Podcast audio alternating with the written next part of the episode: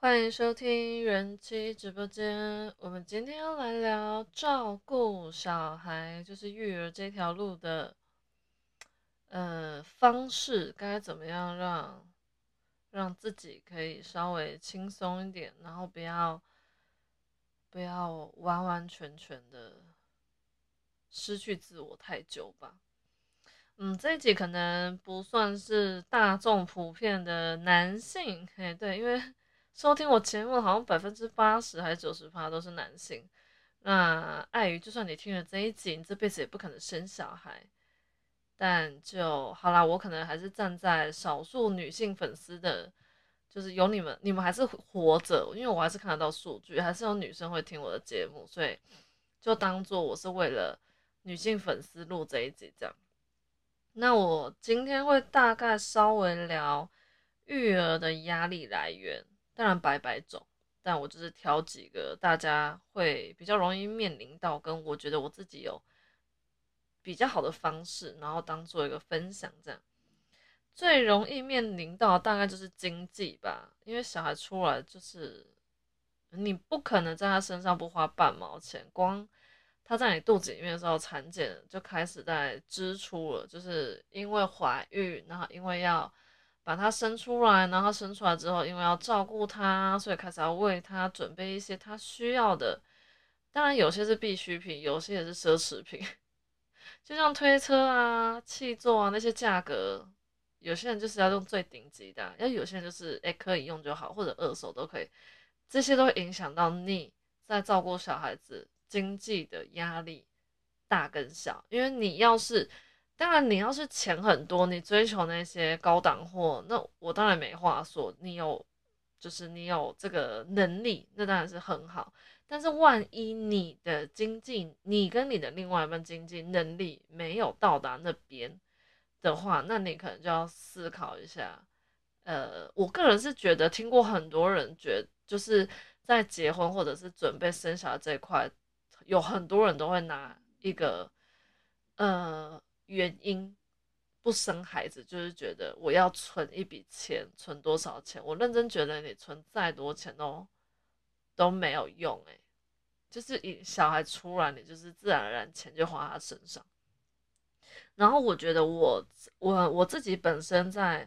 照顾这两个小孩子的经济压力不算太大，是因为。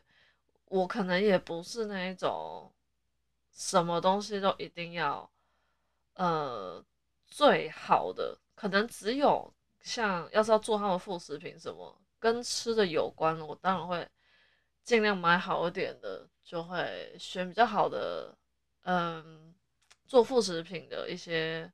那叫说什么？那工具嘛，对对对，就会买比较好的工具，因为毕竟要做吃的，然后。觉得就算他们长大，那些工具还是可以再继续使用。那你说他们的衣服，或者是他们的，诶，我们也很少买玩具，对，衣服类替换也没有在追求一定要买哪一家的，或者是啊多好看。我个个人觉得长得很快，所以就也还好。我我觉得我可能在孩子。投资在他们身上的金钱不是属于那种 看，就是你带他出门，然后人家看得出来，可能有些小孩带出门，然后就感觉出来哦，妈妈是花很多心思在装扮，在帮他们打扮或什么。我我其实还好，因为老实讲，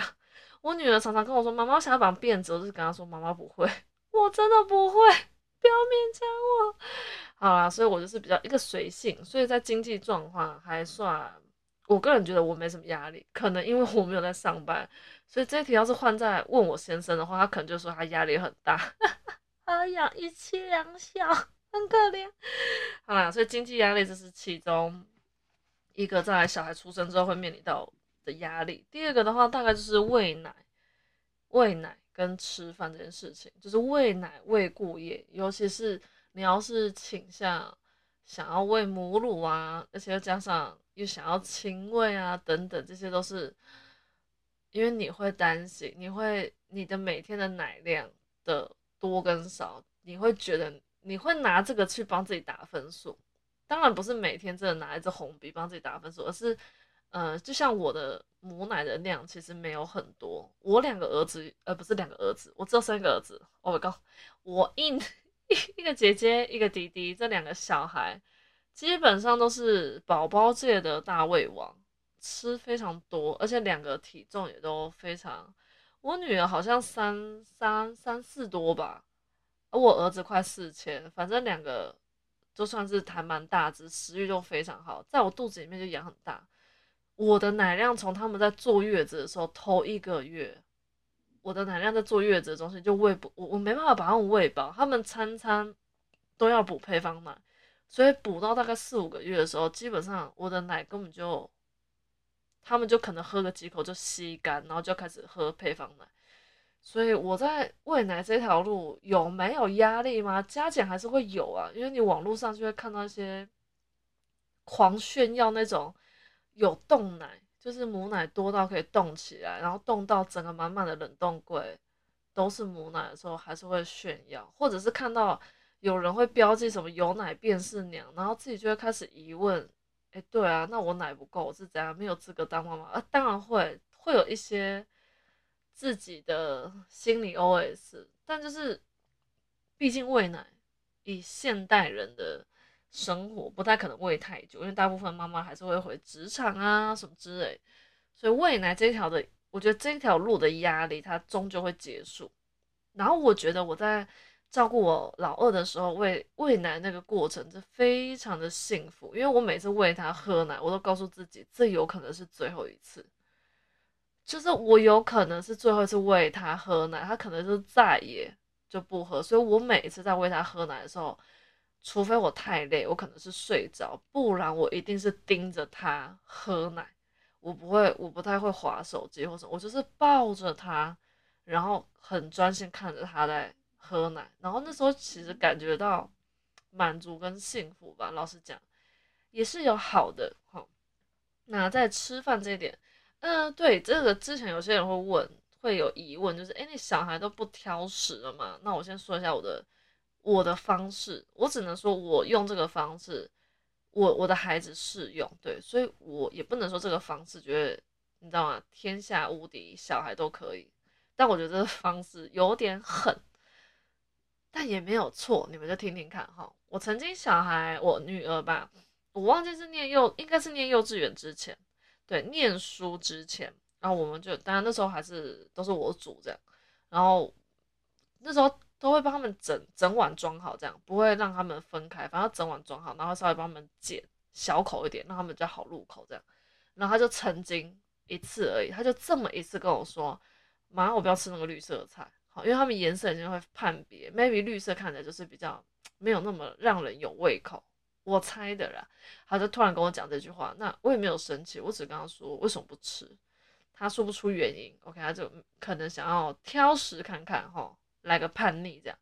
然后我就跟他说，这整碗都是我煮的，要是你有一样东西不吃，那你整碗就不要吃，你现在可以下去玩。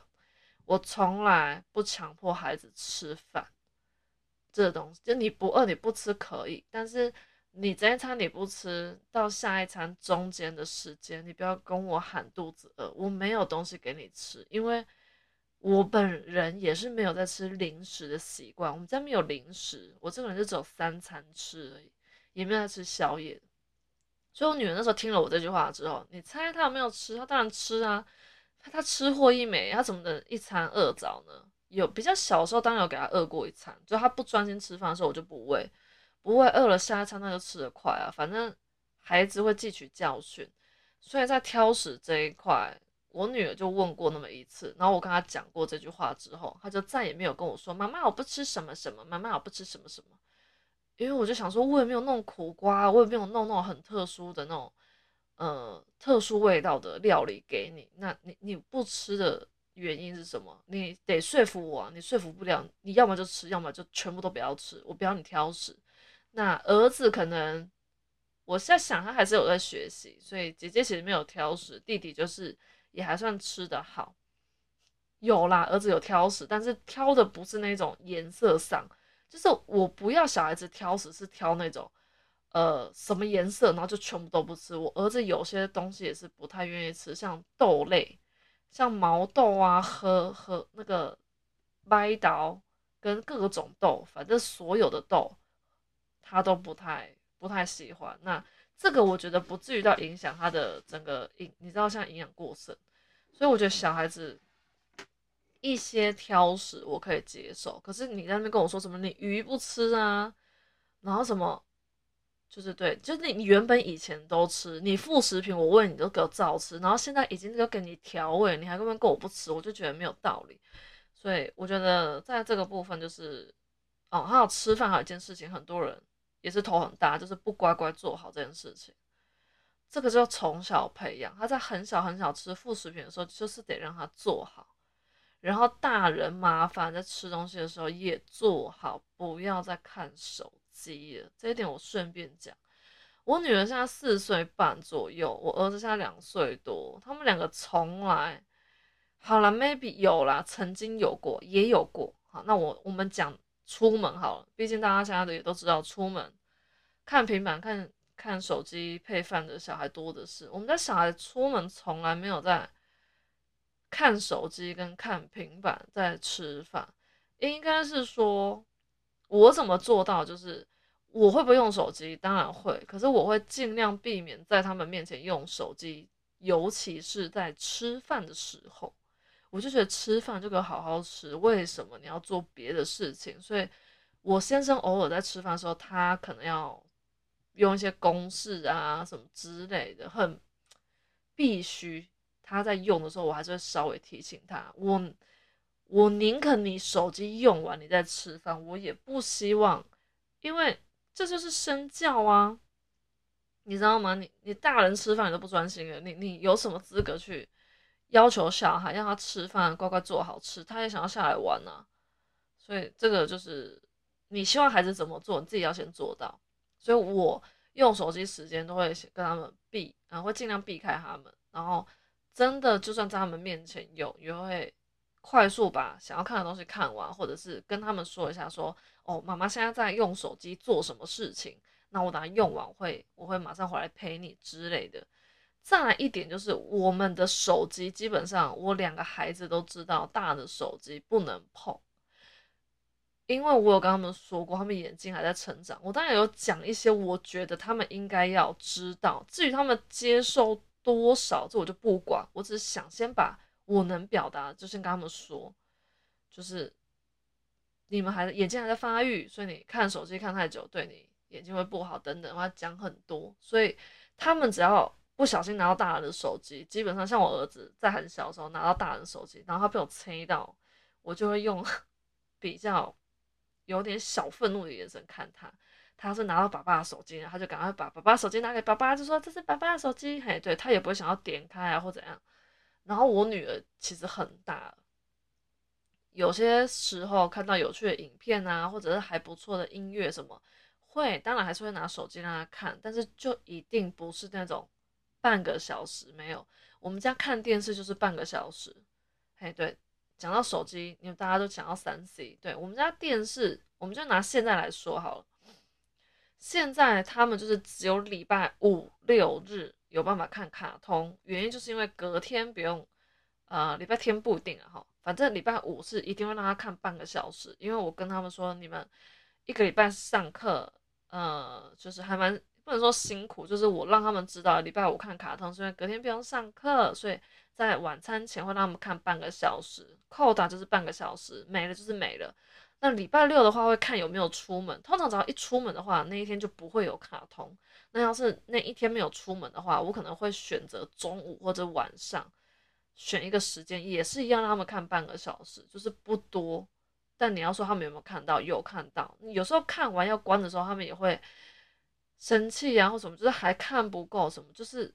得告诉他们，得说，这就是我们的原则，我们就是看三十分钟，千万不要他们一吵一闹，然后你就给了。这个跟下面等一下有一个问题是一样，就大部分 maybe 我在路上也看过很多妈妈对小孩子那样的反应，完全不知道该怎么处理。我就想了一个，我觉得你要讲他们听得懂的话，而不是去骂他跟否定他，然后跟他说不行不行不行。对，所以等一下会讲。那下一个比较会有压力，大概是婴儿时期会睡过夜这个问题。那我也可以分享一下，我觉得睡过夜这个问题跟喂母奶这件事情是一样的，它都有相对，应该是说它给妈妈的压力其实都还蛮算蛮高的，因为睡过夜这会影响到睡眠。那其实睡眠对我们正常人来说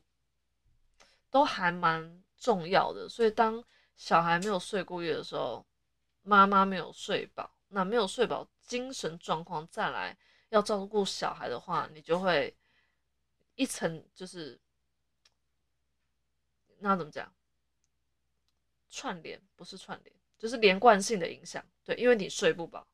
你睡不饱，所以你没有你没有办法集中精神，所以你没有办法集中精神，然后再加上因为你睡不饱，你很疲惫，可是你还要做很多很多很多你应该做的事情，你就会更加的压力会一直往上堆叠，这样子。所以，嗯，这个部分只能熬过去，因为每个小孩子有些比较早可以睡过夜，那有些可能要到可能要比较晚。那他跟喂母奶一样，他终究会结束，就是这个压力，他不是不是到他六七岁还会有这种压力，不会的。像我现在跟他们分房睡啊，老两个睡得可好，哎，对，就是总有结束的一天。所以我觉得喂奶跟睡眠品质这个部分，它都是。终究会结束的，对，睡眠一刚开始，就算他们睡得很好，你半夜还是会起来四五次，甚至更多次，因为你很怕他突然没有呼吸，对，这些都是短暂期的，对我们就是妈妈，虽然是人，对我们就要靠着意志力这样撑过去，有点像我们以前念书，有些人比较会念书的人也有念书压力啊，对，你就这样熬过去了，所以照顾小孩某些压力也是熬过去，它就结束了。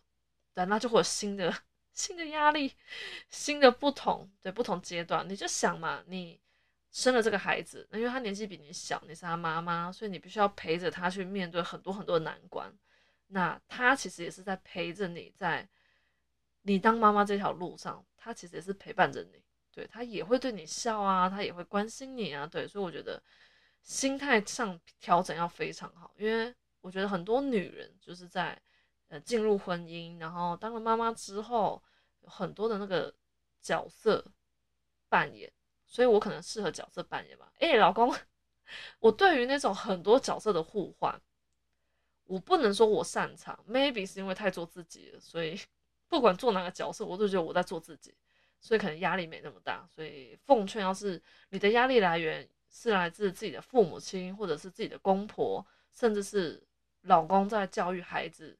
的这种观念上跟你不合的话，我觉得你大部分时间还是得倾听自己的声音，还是要先以自己为主。这这个对于，尤其是你真的就是你自己在照顾孩子上面的话，会比较有帮助。要是你小孩子托给保姆照顾，那你白天有在上班的话，我觉得压力当然不同。但我觉得一整天带孩子的那种妈妈，因为我自己就是这样子过来，我觉得那个需要很多人的。站在你这边，不然你真的会很无力，就是没有人支持你的感觉会非常，那就生一个就好，好，不要不要生太多哈。像我生两个，就是因为啊，我有生队友，还还有生公婆，还还有生爸妈，还有生女儿，好，所以大概是这样。那下一个会有压力，大概就责任，就我跟他讲，有些妈妈比较属于那种什么事情都全部往身上扛，小孩一切。表现的好与坏都觉得跟自己有关，Come on，No，就千万不要这样。对，就是把告诉自己，你就想嘛，你有没有犯过错？有啊，那小孩能不能犯错？可以呀。那他犯错，你为什么要怪自己呢？你就陪他，陪他犯错，然后告诉他下一次要怎么样才可以避免再一次犯这样的错误。心态放轻松。好吧，放轻松，不要不要这么紧。对，所以妈妈是人，好不是神。当你硬要把育儿这条路上面所有的责任你都一肩扛起，那你就不要在那边靠背。你怎么嫁给一个猪队友？因为你自己把责任扛起，你的猪队友当然就会他告诉你，他其实不是猪，好吗？是你让他变成猪的，你得必须。把这些责任分给他，你得想尽办法分给他。就算实质上他的工作非常非常非常忙碌，他真的，一回来孩子就睡，他出门之前孩子都没醒，他可能没有办法有很多的时间陪伴孩子跟照顾孩子，但是你还是得，你得抓你们有办法聊天的时间，或者你必须要分享你在育儿这条路上的喜怒哀乐，要让这个人有参与到，让他了解你在。你怎么照顾孩子？你照顾孩子上面遇到什么困难？你需要他，他虽然没有办法真的帮你帮孩子换尿布啊，或者帮你孩子哄睡等等，可是他要跟你同心啊，好不好？要是你先生跟你就是啊两条平行线哈，你顾你孩子，他上他的班，我跟你讲，到时候你们床上就很很难幸福了，因为照顾孩子这条路，妈妈孤单久了，基本上她就会觉得没有老公也无妨。大概就是多多了一份薪水而已。那这样子的女生，她在就是床上，不能说床上，当她越投入全心全意在孩子身上的时候，她就会越不容易激起呃对性的渴望。因为通常要照顾孩子的妈妈，嗯，应该这么讲，就像我当初有说过，为什么喂母乳的。女性会比较兴趣缺缺，就是因为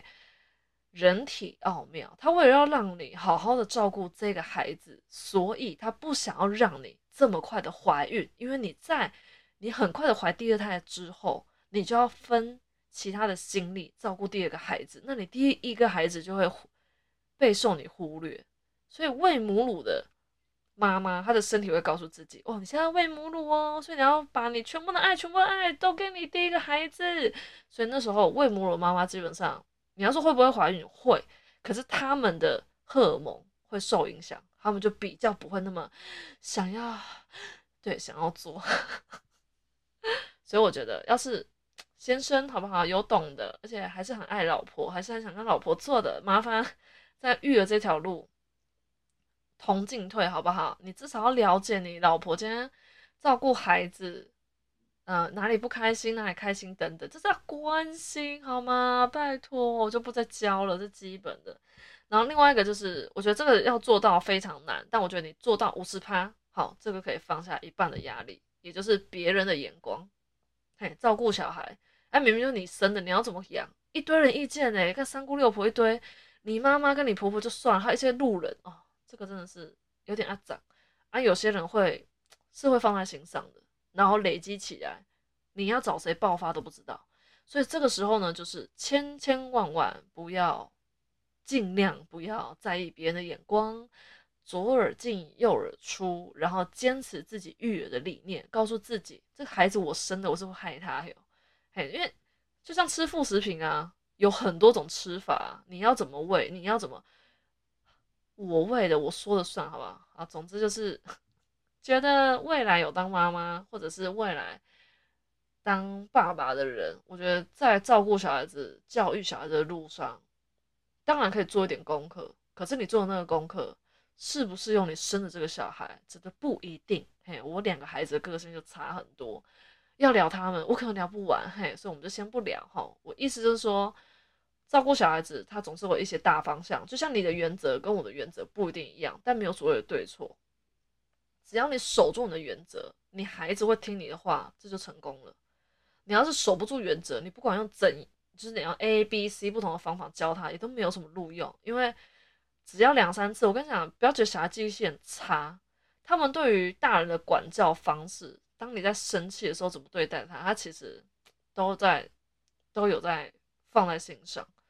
就是，诶，我举个例子哈，可能像我跟我先生就会说，你们东西不收，玩具不收，我们就丢垃圾桶或者就丢掉。我们都绝对是说到做到，我们就真的会把在他面前，然后在他哭啊什么，就把那些东西丢掉，然后会非常冷静跟他说，我们已经有跟你说过喽，因为东西不丢，所以就当然要看小孩子年纪啊，他才一岁，他们听的有听没有懂那种年纪，当然不是要看依照不同年纪给他们一些原则。对吃饭的原则、睡觉原则、我陪你玩的原则，所有的原则只要定好。当他真的犯错了，你实施的惩罚一定要做到。你只要只是说做不到的话，你以后管他就非常难，就很好理解啊。就是你说了又做不到，他怎么会信你？他妈妈只是说说，妈妈在开玩笑的，怎么看呢？所以就哎嘿嘿嘿，就没没有在信你啊，没有在怕你这样。你要说到做到，这样以后你会比较好跟他沟通，因为他这样的原则。当然，我跟他讲的是惩罚部分，奖赏的部分也是。我跟我先生答应他们的事情，基本上都一定会做到。只要我们说出口，我们很努力在实行。当然，偶尔也是会没有办法，嘿，对，但我们会很努力的去去实践。所以，我觉得父母亲在跟孩子承诺一些事情的时候，其实我觉得有时候。比那种男女之间说我爱你还要再更加的慎重，因为这都会影响到他未来怎么跟你相处。对，当你没办法跟他沟通的时候，你不用去想他长大之后会想跟你讲什么事情。对他就会找同学、他的闺蜜哎之类的，就是他就可能就比较没有办法跟你聊心啦，应该这么说。但我觉得这个部分我可能也是要好好。进就是要自己修行一下，对我也是有缺点，只是我不想讲怎样。好啦，所以别人的眼光我们可以加减，稍微瞄一下就好。那别人的好意，我们微笑点头，心里暗骂是没关系的，不要破口大骂。好，我们还是要修身养性一下。然后我们刚刚下一点就是讲到那个有原则这一点，买玩具，呃，不见得买玩具，就各种妈妈玩这个玩这个啊，好可爱。好，很像自己在吵东西。就当孩子在吵买玩具的时候，到底要怎么办？好，我先说一下我的方式。小孩对“回家”这个这个字是很敏感的，因为他们其实对“回家”这件事情是有时候他是开心，有时候是不开心。可是“家”这个字对他们来说是很重要的。这个“家”代表可能是有爸爸、有妈妈、有爱呀，很温暖啊，而且就是他们最熟悉的环境。所以呢，我就先直接举个例子啊，我儿子之前我们带他们去 X Park，然后儿子就看到一个好像是那个有眼镜的那个车叫什么红色的麦昆，嘿，麦昆的车子很大台这样，他当然就想买啊，那我就先答应他说好，妈妈拿下给你看，但只能看哦。我没记错的话，那时候应该会走路，一岁多吧，还不到两岁，应该忘记不记得，反正他听得懂人话，走路很小小到不行这样，然后那时候。东西又拿给他看，他就很开心。他当然会想要，但是我真的没有要买。该怎么跟他沟通？我先说这一点，这个方式用到我女儿身上，OK；用到我儿子身上，那是第一次，也 OK。我会跟他说：“弟弟呀，他的家在这里，所以你要让他回家。我们有空再来看他。要是你不让他回家的话，他很难过。”我是不知道小朋友是不是有一种同理心。对他们会觉得，他们可以接受这件事情，所以他就把东西放回去，然后我们就会跟他说来跟他说拜拜。对，这个东西适用在所有，不管是他想要买的任何东西，我都跟他说你可以看，那能不能碰，就是看它上面有什么标识。要是可以碰的话，我说你可以拿下来看一看。然后我说好了，差不多了，我们要跟他说拜拜喽。就是这在讲这些话的时候，都要比较。就是温柔，然后让他觉得你也觉得那个东西哇，这个车子很酷的时候，你你你跟他有感同身受的感觉，他会觉得哦，你有在懂我，这样他就会比较愿意。OK，那我们就是那我们就下次有空我们再来看之类的。我女儿想要买一些 Lily Coco 米啊，几乎都是我都用这一招。对，然后呃情绪他们情绪好的话，基本上都可以接受。有没有他们为了买什么东西在外面？鬼吼鬼叫，好像没有，目前没有，未来有没有我不晓得，好不好？要是哪一天我可能也会遇到瓶颈，有啦，瓶颈很多，只是我 假装没看到。好，那我们现在就是这些是我刚刚应该说这几天啦，稍微在脑袋里面想一些关于育儿的压力。那我觉得，呃，要是是长辈的话，长辈会给你一些压力的话，我觉得那就尽量不要住在一起。主要是娘家会给你压力，那就不要娘家住；要是公婆会在育儿这条路，就是跟你的想法很大的不同，而且又会很干涉很多的话，那就不要住在一起。那其他的压力，我在想，先生吧就很重要。对你的另外一半怎么陪伴你？不能说陪伴，应该不能说陪伴，应该说你的另外一半跟你怎么去走育儿这条路，会影响到你的压力大小。像我压力那么小，绝对不是我厉害，好吗？厉害是我老公。嘿，因为什么？像我，我，我，我不想做的事情，或者是我我懒得做的事情，就是全部都是他做。那他从来不会嫌累，不会觉得我没在上班，为什么家事还要带给他做？他一直觉得我待在家里照顾孩子这件事情很辛苦，所以能不能体谅跟愿不愿意分担，把照顾孩子这件事情当做也是自己下班之后必须该面对的事情，这种态度，男生的态度会影响到女生的那个幸福感，所以我觉得这个部分。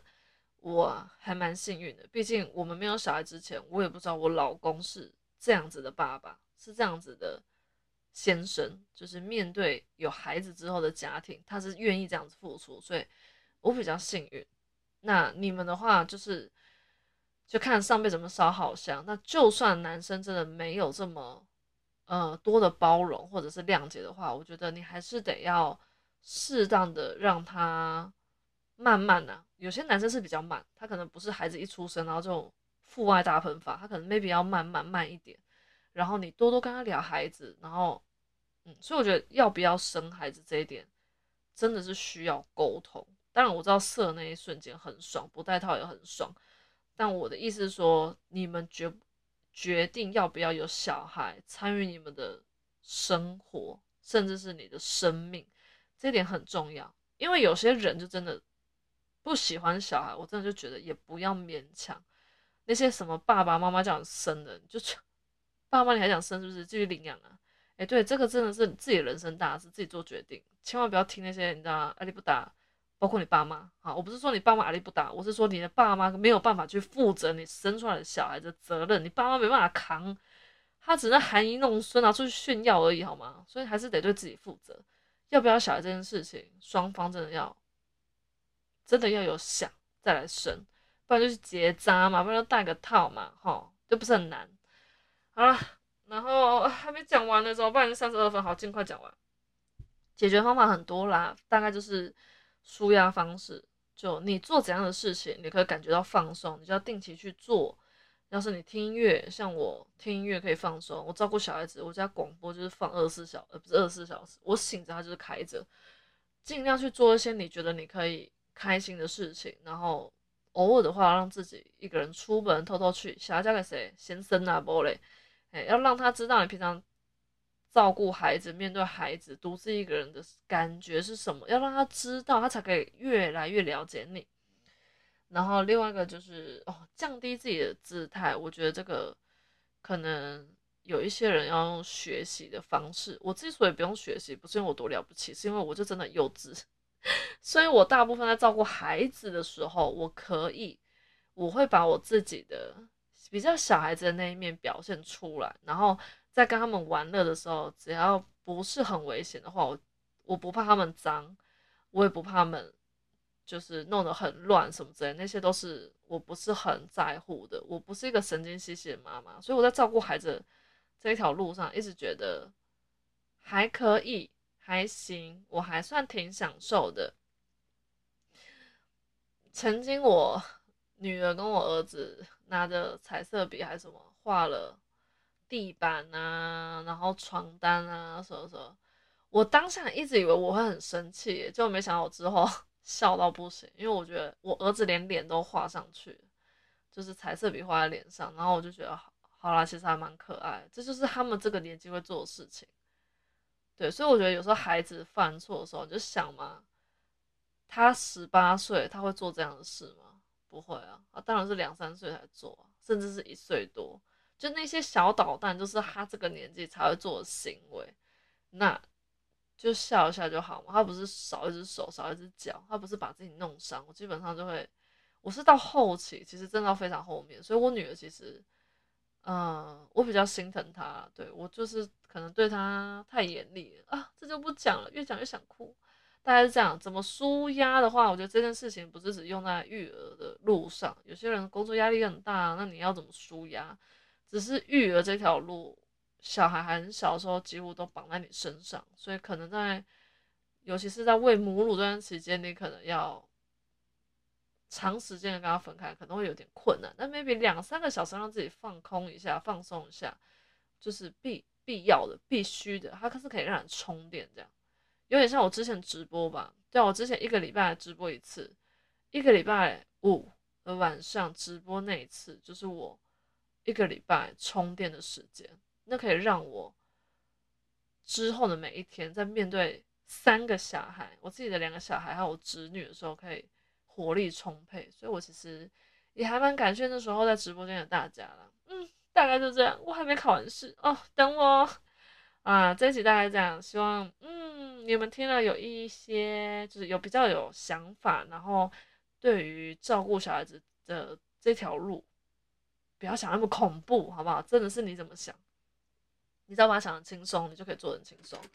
你要把它想的很恐怖，那它当然就很恐怖啊，就是跟婚姻一样，好吗？好，那这期大家先就先到这边，感谢大家的收听。